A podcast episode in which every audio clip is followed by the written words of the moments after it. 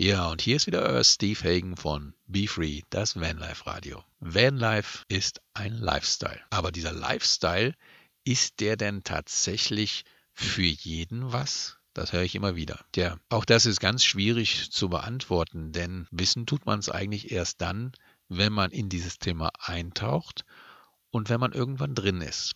Aber viele schaffen es gar nicht bis dorthin. Warum?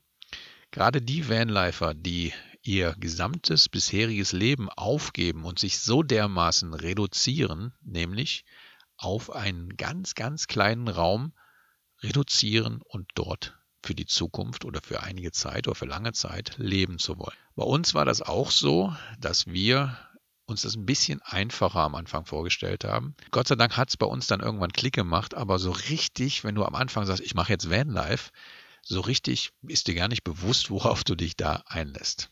Das sieht zwar schön aus, wenn man sich diese ganzen Videos anschaut und so weiter und so fort, aber habt ihr schon mal im Internet, wenn ihr auf Wohnungssuche gegangen seid, eine Anzeige gesehen, Wohnung, Küche, Diele, Bad, 6,2 Quadratmeter? Das hättet ihr doch für einen Druckfehler gehalten, oder? Für eine Verarsche von Verstehen Sie Spaß oder so.